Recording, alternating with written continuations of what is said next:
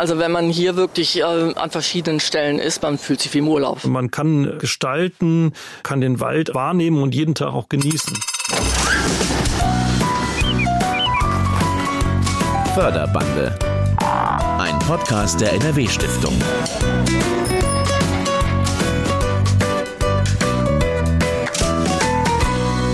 Mit Maria Backer. Ganz herzlich willkommen zur Förderbande, dem Podcast, in dem wir ja immer wieder kleine und große Schätze zutage fördern wollen. Schätze, die selbstverständlich zu unserem Land, zu Nordrhein-Westfalen dazugehören.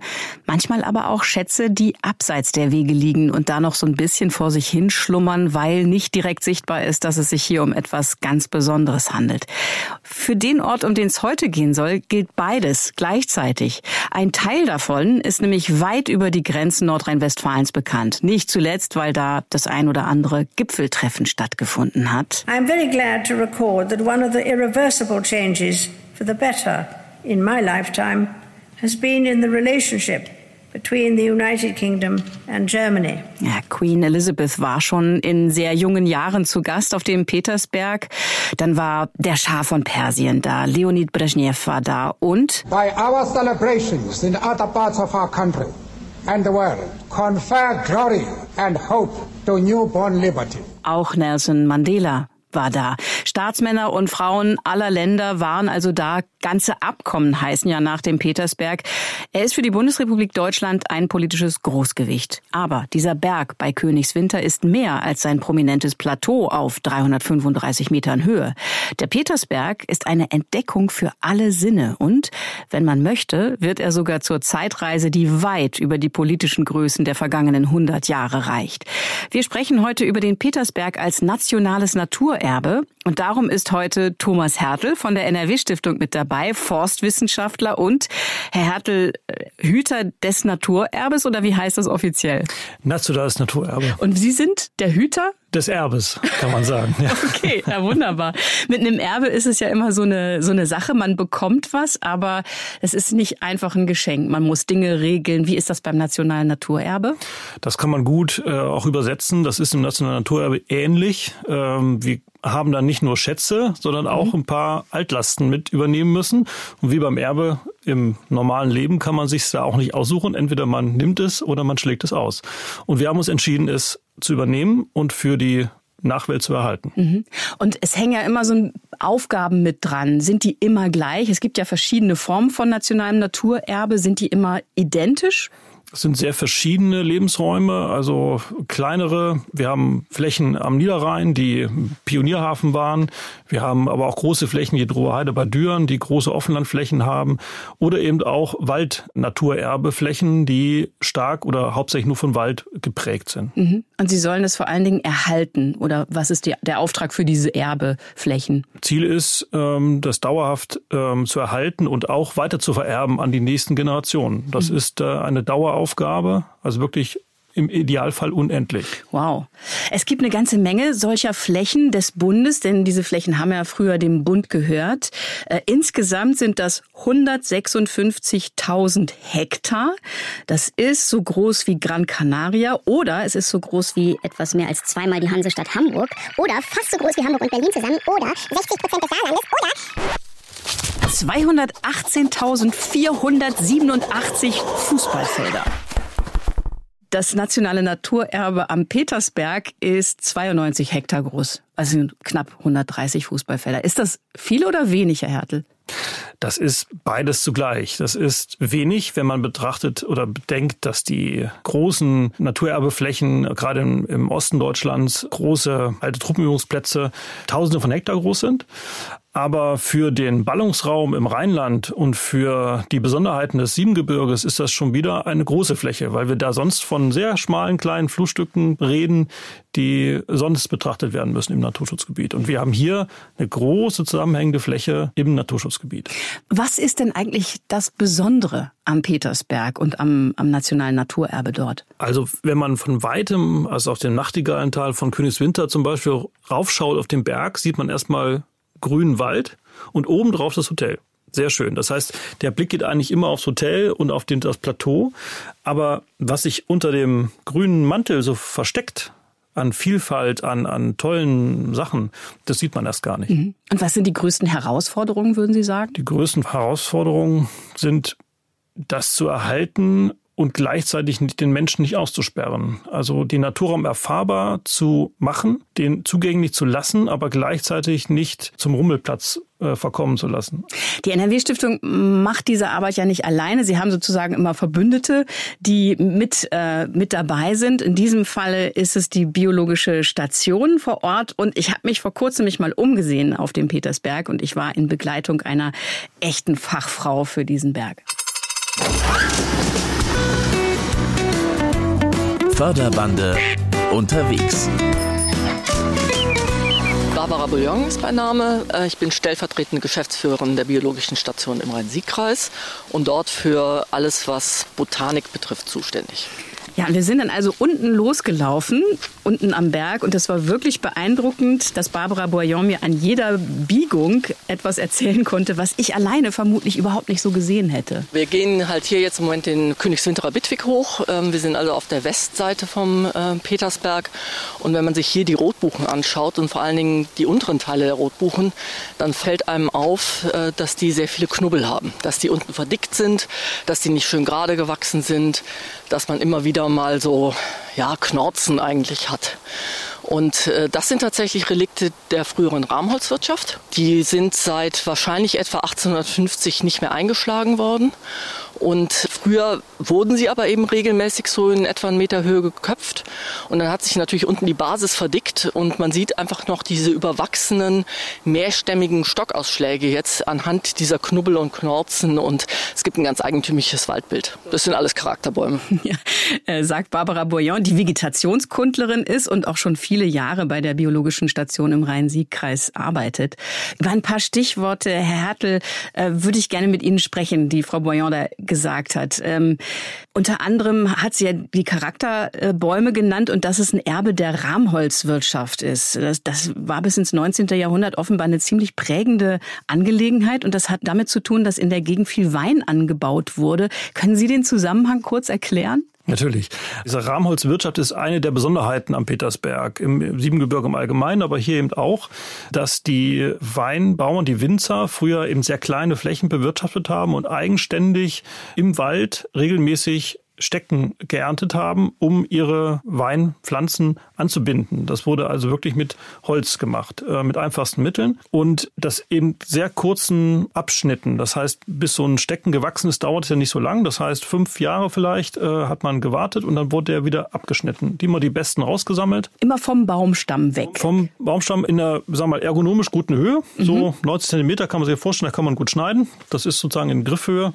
Äh, da braucht man sich nicht bücken oder groß hochklettern in die Krone. Deswegen waren das eben ganz spezielle, man würde eher sagen Büsche, wenn man so vom, vom, von der Optik her sprechen würde. Das heißt, wenn man da vor, weiß nicht, 150 Jahren durchgelaufen wäre, hätte man auch eher eine Buschgegend gehabt eigentlich. Ja, so muss man sich das wahrscheinlich vorstellen. Da sind also natürlich nur gewisse Flächen, aber die dann wirklich eher einen Buschcharakter hatten. Ja. Jetzt heißt es ja, ähm, wir reden über ein nationales Naturerbe.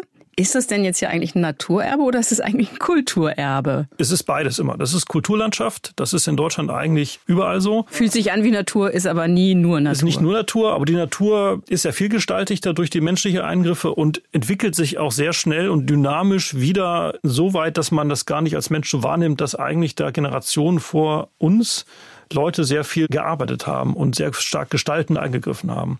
Und gerade im Wald hält sich halt die Arbeit vor, vor 150 Jahren ist heute immer noch sichtbar. Das wäre in der Landwirtschaft nicht so zu sehen. Und was ist vor 150 Jahren passiert? Weil es heißt, die Bäume sind so alt. Dann sind sie einfach weitergewachsen? Genau, das war sozusagen das Ende, was viele Gründe hatte, dass es eben die Arbeit sich nicht mehr gelohnt hat dort im Berg, dass einfach das aufgegeben wurde, zu mühsam wurde oder andere Möglichkeiten bestanden, den Wein anzubinden. Oder eben auch der Wein, wie es ja in Königswinter dann war, auch äh, diese Weinberge aufgegeben wurden.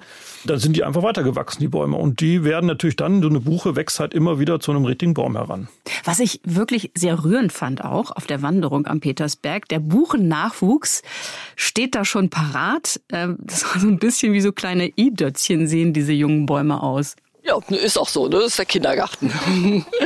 Die müssen sich jetzt auch gegenseitig so ein bisschen erziehen und so ein bisschen hochdrücken. Aber natürlich je nachdem, wie dicht es oben drüber noch ist, ne, also wie gut die Buche oben das Kronendach zumacht, können die auch durchaus erstmal 20, 30, 40 Jahre so in dieser Position quasi verharren. Wachsen also so gut wie nicht. Also muss man wirklich ein Mikroskop nehmen, um da einen Jahreszuwachs zu sehen. Und wenn dann wirklich Licht kommt, weil eben so ein Alter fällt oder Licht genug wird, dann fangen sie an zu schießen. Ich wusste das nicht und ich hätte die auch nicht erkannt als schon Buchentriebe. Aber das ist echt speziell für die Buche, oder? Ja, auf jeden Fall. Also die Buche hat die Fähigkeit, deswegen ist sie auch so durchsetzungsfähig, kräftig, dass sie lange Zeit auch im Dunkeln oder in einem Halbschatten äh, ausharren kann. Sie verträgt also sehr viel Dunkelheit. Und dann, wenn die Chance da ist, dann wächst sie los. Mhm. Dann geht es sozusagen, gibt sie Gas. Ist ein Vorteil gegenüber anderen Bäumen, die, die anderen, wenn ich mal jetzt die ganz normal die Eiche nehme oder auch spezielle Baumarten wie ähm, den Ahorn zum Beispiel, die Esche, die brauchen also auch in der Jugendphase schon sehr viel mehr Licht und vergehen deswegen dann im Schatten wieder sehr schnell, sodass die Buche als einzige übrig bleibt und mehr warten kann auf die Situation oder die Gelegenheit, die sich dann vielleicht mal bietet. Es stehen ja nicht nur Buchen dort im Wald, aber es ist schon ein Buchenwald. Was ist das sonst für eine Mischung? Die Buche ist überwiegend, das heißt über 90 Prozent Buche. Im Naturwald sind immer Baumarten auch dazwischen. Das heißt mal ein Ahorn, vielleicht in feuchteren Ecken auch mal eine Esche. Eiche natürlich, äh, Hainbuche, das sind so die Baumarten, die dort äh, natürlich vorkommen. Natürlich noch so Spezialitäten wie die Elsbeere zum Beispiel als trockenlebende oder wärmeliebende Baumart. Aber diese Mischbaumarten brauchen immer dann spezielle Situationen, wo sie halt einen gewissen Vorteil haben gegenüber der Buche. Zum Beispiel trockenere Ecken, felsiger, vielleicht ähm, auch feuchter oder beschatteter. Das gibt also so kleinräumige Unterschiede, wo dann eben auch mal besondere Baumarten wachsen können, neben der Buche. Und es gibt eine Menge umgefallener Hölzer oder umgefallener Bäume, die ich auch gesehen habe. Das Totholz, ähm, das ja auch total wichtig ist, gerade weil es, weil es für Arten wichtig ist. Aber ist auch gar nicht so ungefährlich, oder? Weil eine andere Sache, die indirekt die Barbara Boyan auch schon angesprochen hat, wir waren auf dem Petersberger Bittweg und da geht eben ein Prozessionsweg hoch. Da sind in regelmäßigen Abständen Steinkreuze, Wegekreuze, also wo dann früher die Menschen offenbar kurz innegehalten haben, vielleicht eine Kerze aufgestellt haben. Gehören die eigentlich auch zum Naturerbe? Also gehören die auch zu, zu dem, wo, wofür Sie jetzt Schutz garantieren müssen? Also die Bitweg-Station, diese Kreuz, Wegekreuze haben wir natürlich mitgeerbt. Die haben wir als Teil dieser Flächen mit übernommen. Das ist natürlich eine gute Verbindung äh, zwischen den naturräumlichen Highlights und auch alter Kultur, die dort vorkommt, die wir erhalten können. Das heißt, für die Stiftung ist das auch eine ideale Verbindung, ähm, die auch plakativ ist, dass wir Naturschutz betreiben und aber Heimat- und Kulturpflege. Und das ist halt so ein Punkt, wo wir auch Kulturpflege einfließen lassen können. Und natürlich kümmern wir uns dann auch zukünftig um diese Wegestationen. Diese Steine hatten es nicht weit. Die kommen aus den Steinbrüchen dort direkt am Berg. Bis ins 19. Jahrhundert wurden, wurden da ja Steinbrüche betrieben. Und ich habe gelesen, dass die auch besonders wichtig sind für das Naturerbe. Warum? Also es ist ja auch wieder sehr vielgestaltig. Diese ähm, Steinbrüche haben natürlich heute eine hohe Bedeutung als Lebensraum für diverse, also für Vögel, aber auch für Eidechsen, für äh, auch Pflanzen, die diese speziellen, sagen wir, extremen Lebensräume brauchen.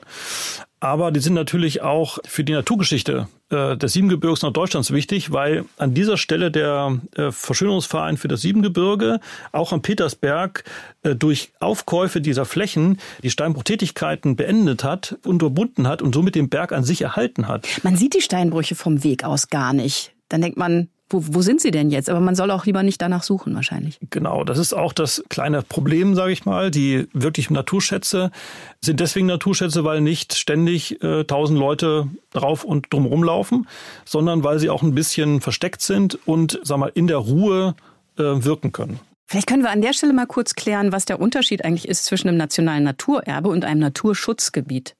Gibt es einen? Es gibt einen. Also das Naturschutzgebiet sind wirklich öffentlich-rechtlich gesicherte Flächen. Ähm, das Siebengebirge ist ein großes Naturschutzgebiet. Also der Petersberg ist ein kleiner Teil davon.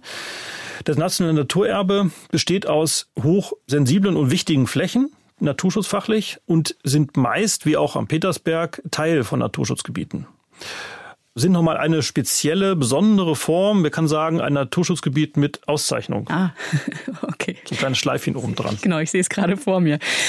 Eine Sache, die ich extrem spannend finde, auch am Petersberg, nicht nur zu wissen, dass es ein nationales Naturerbe ist, sondern dieses Erbe da drin nochmal sich vorzustellen und dass es so eine Zeitreisenmöglichkeit gibt. Sie haben es vorhin auch schon angedeutet, denn diese Steinbrüche, die sind ja optisch meinetwegen fast verschwunden, überwuchert von Moos, Laub und Bewuchs, aber eigentlich äh, sind die ja noch eine vergleichsweise junge Angelegenheit historisch. Ich würde vorschlagen, wir machen mal einen großen Satz und gehen mal roundabout 350 Millionen Jahre zurück.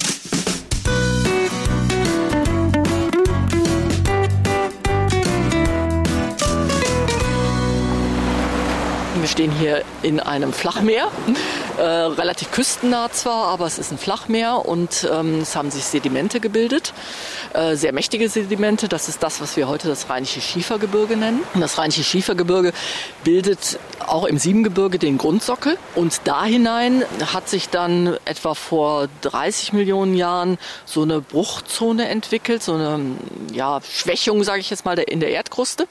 Da ist der Rhein so ein bisschen eingebrochen oder das, was wir heute Rhein nennen. Und entlang dieser Bruchzone entwickelte sich Vulkanismus. Und das ist das, was heute eben das Siebengebirge darstellt. Und dieser Vulkanismus, der begann etwa vor 30 Millionen Jahren, ging etwa bis, ich glaube, 23 Millionen Jahren, so dieser Zeitraum. Und in der Zeit ähm, hat es diverse Ausbrüche gegeben oder manchmal eben auch nur, dass äh, Vulkanschlote aus der Magmakammer in eine bestehende Trachituffdecke, die aus einem früheren Ausbruch vorhanden war, äh, hineingedruckt wurden. Und äh, das Ungewöhnliche am Siebengebirge ist, dass es eben sehr viele unterschiedliche Vulkangesteine nachher gab. Ja, ziemlich schweißtreibende Angelegenheit, so ein, so ein Berg für die Natur. Und äh, da sind ja bis dahin noch überhaupt keine Menschen in sich. Ne? Äh, also die sich jetzt um Trachit, äh, Latit oder Basalt, wie ich gelernt habe, was es da alles gibt, scheren. Aber die Menschen kommen dann bald, davon zeugt ja eben auch der Berg. Die alten Römer haben offenbar schon Steine geschlagen an der Stelle.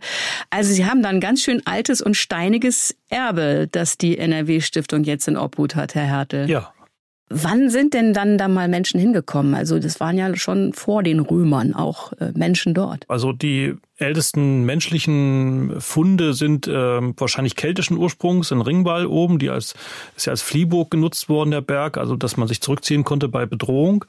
Der ist in Teilen sogar noch sichtbar. Man kann das also unterhalb des Plateaus noch sehen. Dann kamen im Hochmittelalter äh, verschiedene Mönchorden oben, haben dort auch gelebt, äh, also als Eremiten, dann später auch richtig als Klostergebäude, eine Kapelle, eine Kirchen gebaut. Heute ist ja noch eine Kapelle immer noch zu sehen äh, und äh, diese verschiedenen Bittwege, die hochgehen, unter anderem der von Königswinter, der bedeutendste, zeigen ja auch, dass ständig auch Prozessionen hochliefen auf dem Berg und auch heute immer noch laufen. Also es gibt auch eine Prozession im Jahr, die hochgeht. Das heißt, eine kontinuierliche Nutzung, auch spirituell konnotiert, die auf dem Berg hochläuft. Das ist gar nicht so weit weg von der Idee, dass sich da politische Größen treffen, um über gewichtige Dinge, die gerade die Welt bewegen, nachzudenken und ähm, Lösungen zu finden, oder? Ich habe das Gefühl, dass dieser Berg ein guter Ort ist dafür. Ich denke, das ist ein Grund, dass man so unterbewusst das mitnimmt. Äh, man hat ja natürlich einen grandiosen Ausblick und ist ein besonderer Ort. Das äh, ist auch sicherlich für politische Entscheidungen nicht nachteilig. Ja, es ist eine Erhabenheit, die da von dem Petersberg oben ausgeht, wenn man da oben mal ist. Für welche Tiere, abgesehen mal jetzt davon, dass es für Menschen attraktiv ist, für welche Tiere ist denn die Gegend und das nationale Naturerbe am Petersberg besonders interessant? Also wir haben bei den Tieren vor allem, sagen wir mal, die der Bevölkerung sehr vertraut sind, sind der U, und auch der Hirschkäfer, die im Siebengebirge vorkommen und auch am Petersberg äh, hin und wieder gesichtet werden. Der Uhu braucht diese Steinbrüche, diese alten, das ist für den äh, Lebensraum zum Nisten und äh, das Jagdgebiet. Der Hirschkäfer wiederum braucht alte Eichen, braucht Mulm zur Entwicklung und beides ist am Petersberg vorhanden, sodass diese beiden Tierarten da gute Möglichkeiten haben. Sie haben es ja gerade beschrieben, der Uhu braucht im Grunde eine völlig andere Gegend als der Hirschkäfer zum Beispiel. Ähm, beide finden am Petersberg ein Zuhause. Warum? Weil Offenland und Wald sich da sozusagen die Hand reichen? Da reicht sich viel die Hand. Unter anderem Offenland, die Mondscheinwiese. Wir haben alte Waldbestände. Wir haben also alte Bäume mit viel Höhlungen, mit Fehlern, wenn man so will, die aber die sehr positiv äh, wirken. Wir haben äh, in Randbereichen äh, diese alten Obstwiesen. Wir haben ja Weinbergsbrachen, äh, wir haben diese Steinbrüche, wir haben ganz vielgestaltige Felsformationen, ein bisschen lichtere Ecken im Wald, ganz verschiedene äh, Lebensräume. Sie haben ja eben schon die Mondscheinwiese genannt als Beispiel für Offenland am Petersberg. Ich finde, es ist ein sehr romantischer Ort.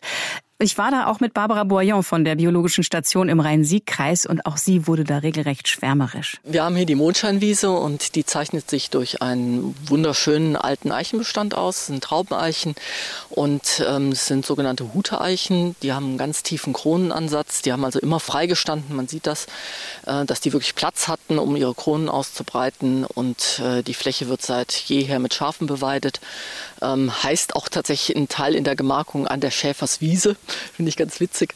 Und ähm, es sind halt wirklich sehr alte Bäume, ähm, die sicherlich auch einen richtig schönen Totholzanteil in den Kronen mit drin haben und ähm, die einfach den Charakter dieser Wiese ausmachen. Gerade wenn die im Frühjahr ähm, frisch austreiben, dann so ein helles Grün haben oder im Herbst mit der Herbstfärbung, sieht einfach traumhaft aus. Besonders romantisch stelle ich mir das Ganze vor, wenn da dann gerade die Schafe drauf äh, weiden und diese Wiese mähen ja im Grunde.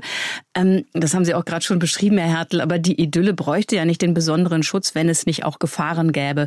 Was, was ist denn die größte Gefahr für zum Beispiel die Mondscheinwiese, für die Arten dort? Es gibt eigentlich zwei Punkte. Das eine wäre eine intensive landwirtschaftliche Nutzung neben dem Zuwuchern, das ist natürlich auch eine Gefahr, aber die äh, intensive äh, sag mal, Düngung äh, und das mehrmalige Mähen im Jahr, das wäre ähm, eine Gefahr. Und die zweite Gefahr ist ganz klar eine Übernutzung durch den Menschen als äh, Freizeitobjekt.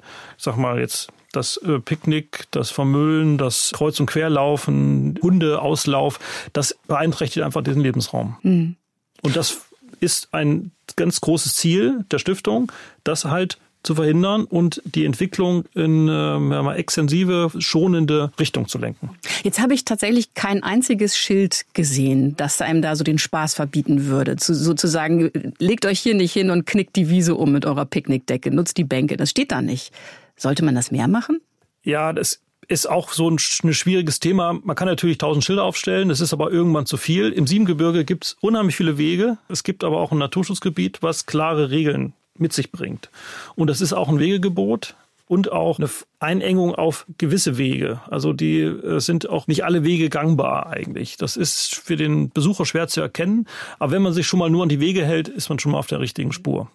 Und dann Darüber haben wir doch gar nicht gesprochen. Es ist ja nicht nur der Mensch, der da eingreift. Es gibt ja auch noch den Klimawandel der bringt auch am Petersberg vermutlich einiges durcheinander, oder? Wie zeigt sich das? Also das ist dort wirklich deutlich sichtbar. Das ist das äh, wirklich, kann man sagen, plakativ, wenn es jetzt nicht ein Problem wäre. Wir am Petersberg würde ich sagen, schauen wir lieber, was heißt das Ganze? Die Buchen an den Südhängen zeigen starke Absterbeerscheinungen. Das heißt, lichten auf, die Kronen sterben ab und ganze Partien sterben ab der Bäume, die immerhin 120, 160 Jahre alt sind. Das heißt schon viel mitgemacht haben, viel gesehen haben, aber die letzten Jahre der Trockenheit und wir befürchten ja auch zukünftige trockenere Perioden ähm, halten die nicht aus. Mhm. Das heißt, wir hoffen jetzt, dass der Wald sich durch diese Möglichkeiten dieses, ähm, wir mal, diesen relativ einförmigen alten Bestand, dass der jetzt so sukzessive abstirbt, dass dann auch sukzessive unterschiedlichen kleinen Verjüngungskegeln, das heißt kleine Ecken, wo Pflanzen wachsen, dass sich da der Wald ähm, sehr vielgestaltig ähm, entwickelt und vielleicht auch mal ein paar andere Baumarten mit reinkommen. Die Eiche zum Beispiel stärker Gewicht äh, hat wieder und ähm, Vielgestaltigkeit einzieht. Dass der Klimawandel Spuren hinterlässt, das äh, ist natürlich auch Barbara Boyon aufgefallen. Und ihr war, glaube ich, ein bisschen mulmig dabei. Ich hatte jetzt tatsächlich letztes Jahr auf dem Nachbarberg hier das Erlebnis, dass ich im, im Buchenwald stand, in einem wunderschönen Buchenwald eigentlich, und durchs Kronendach den Kölner Dom sah. Und ich dachte, ups, ich stehe eigentlich im Wald. Ne? Ich sollte eigentlich ein geschlossenes Kronendach haben und ich kann den Kölner Dom sehen darf eigentlich nicht sein, nicht in einem Buchenwald. Aber was ich jetzt lerne, Herr Hertel, ist, dass es eben eine sehr dynamische Situation ist. Das heißt, selbst so ein lichtes Kronendach, das ist zwar traurig in diesem Moment, bedeutet aber, okay, hier ist Veränderung oder lässt sich das so positiv nicht lesen? Doch. Also ich würde erstmal positiv denken und würde auch sagen, dem Wald was zutrauen. Das Ökosystem Wald ist auch, hat flexible Punkte, ist sehr flexibel und gerade am Petersberg haben wir schon Baumarten wie die Eiche und auch die Elsbeere da, die eventuelle Lücken füllen können. Wie kann man denn so Naturerbe bestmöglich schützen, wenn der Klimawandel ja auf ziemlich brutale Weise seine Zeichen hinterlässt? Und die Dürresommer, die wir hatten, haben diese Zeichen ja deutlich hinterlassen. Ein Schutz ist für uns erstmal Stiftung ist Eigentum. Das heißt, wir sagen, wir schützen es durch, dass wir es besitzen. Ähm, für die Bürger im Land Nordrhein-Westfalen in dem Falle und haben ja den Auftrag vom Bund, äh, wirklich im Wald den Prozessschutz zuzulassen. Das heißt, keine Nutzung, sondern einfach die natürlichen Prozesse ablaufen zu lassen. Und die Idee dahinter ist eigentlich, dass die Natur selber am besten weiß, was gut ist und auch ähm, schon immer auf Veränderungen des Klimas und vielleicht auch der Witterung ähm, reagieren konnte. Außer wenn es um Offenland geht, weil wenn man das nicht schützen würde, würde da ja Wald. Offenland ist eigentlich eine Kulturfolge, mhm. also eine ganz offensichtliche und da muss der Mensch äh, weiter wirtschaften und das versuchen wir halt, wie gesagt, sehr schonend und vorsichtig zu tun. Und was können wir alle, wir Menschen, tun, um auf dem Petersberg die Schönheit zu bewahren? Den Petersberg erfahren, also und damit sich, wenn man so will, sich in diesen Naturraum auch zu verlieben. und wenn man das ja, diese gewisse Liebe zur Natur entwickelt, dann ist man gleichzeitig auch äh, so sensibel, von Sachen Abstand zu nehmen, die Schaden zufügen könnten. Ich war ja jetzt im Winter da, das mit dem Verlieben hat trotzdem geklappt. Aber ich glaube, zu jeder Zeit gilt, die tollsten Geschichten liegen am Wegesrand. Man muss sie nur sehen, man muss gar nicht reingehen in den Wald. Man muss nur wirklich gut gucken. Und mir hat dabei natürlich Barbara Boyan unglaublich geholfen, wo ich einfach was Grünes gesehen habe. Da hat sie mal wieder so eine richtige Zeitreiseninfo drauf gehabt. Das hier ist Schaboxkraut, was wir hier sehen. Ähm, das ist jetzt schon ausgetrieben. Das ist ein Hahnenfußgewächs, mit, kriegt daher so gelbe Sternchenblüten etwas später im Frühjahr, hat äh, ein Knöllchen im Boden als Speicherorgan und nutzt immer die Zeit im Frühjahr, bevor das Laub das Kronendach also völlig geschlossen ist und ähm, ist eine der ersten Pflanzen, die im Frühjahr anfängt zu treiben. Ist natürlich wie alle Hahnenfußgewächse giftig, aber so früh im Jahr, wenn es so ganz frisch ausgetrieben ist, durchaus essbar. Da sind diese Giftstoffe noch nicht eingelagert. Und das war tatsächlich früher ein, ein Hilfsmittel gegen Skorbut. Man hat die Pflanze gegessen, weil sie Vitamin C reich ist, als erste Frischkost, die man hatte. Man hatte halt sonst nichts anderes, kein Supermarkt in der Nähe mit Salat oder so. Ne? Ähm, und hat eben hier Mangelernährung durchaus bekämpfen können mit. Aber etwas später im Jahr, also äh, spätestens dann, äh, wenn sie blüht, dann hat sie schon die Giftstoffe eingelagert, wie viele Handfußgewächse. Und dann sollte man es vermeiden. Ja, unbedingt vermeiden dann. Also ich kann nur sagen, das nationale Naturerbe am Petersberg, das ist eine echte Entdeckung. Herr Hertel, haben Sie einen Wunsch für diesen besonderen Ort? Also Ziel oder das wäre auch mein Wunsch, ist wirklich eine, eine, natürliche Waldentwicklung, die sehr vielgestaltig abläuft, die den Wald als das äh, wahrnehmbar werden lässt, dass er ist, nämlich ein, ein unheimlich dynamisches, aber auch sehr vielgestaltiges ähm, Biotop und ihn als das nehmen, was er ist, nämlich ein Geschenk, was es zu erhalten gilt. Für Barbara Boyan ist es ja ihr Arbeitsplatz, aber eigentlich ist es auch noch viel mehr. Ich glaube, dass teilt sie mit dem Geschenk? Ach, es ist einfach diese ganze Landschaft, muss man sagen. Ne? Also wenn man hier wirklich äh, an verschiedenen Stellen ist, man fühlt sich wie im Urlaub. Ne? Also es ist äh, schon ein sehr, sehr schöner Arbeitsplatz. Ne? Ich sage immer, das ist so ein bisschen mein Wohnzimmer. Es macht einfach Spaß. Das können Sie unterschreiben, oder? Auf jeden Fall, ja, ja. Das ist so. Ich habe den Beruf ja auch gerne ergriffen, weil es genau äh, das, was Frau Bullion sagt, hat. Man ist in der Natur, man kann gestalten, kann den Wald wahrnehmen und jeden Tag auch genießen. Thomas Hertel, Projektsteuerer oder auch Hüter für das nationale Naturerbe in der NRW-Stiftung. Toll, dass Sie uns äh, erzählt haben vom Petersberg und dem Auftrag, den die Stiftung da angenommen hat für dieses nationale Naturerbe. Bestimmt sprechen wir noch mal über nationales Naturerbe miteinander, denn die Stiftung hat ja noch sieben weitere Naturerbeflächen und die sind alle ziemlich spannend. Also, danke Ihnen und danke an alle, die unseren Podcast hören. Empfehlen Sie uns gern weiter oder noch besser, machen Sie einfach mit bei der NRW Stiftung. Mitglied im Förderverein zu werden ist wirklich einfach. Alle Infos gibt's unter nrw-stiftung.de. Tschüss, bis zur nächsten Folge. Das war Förderbande. Ein Podcast der NRW Stiftung Naturschutz, Heimat und Kulturpflege. Mit Maria Backer. Produziert bei Sounds Fresh.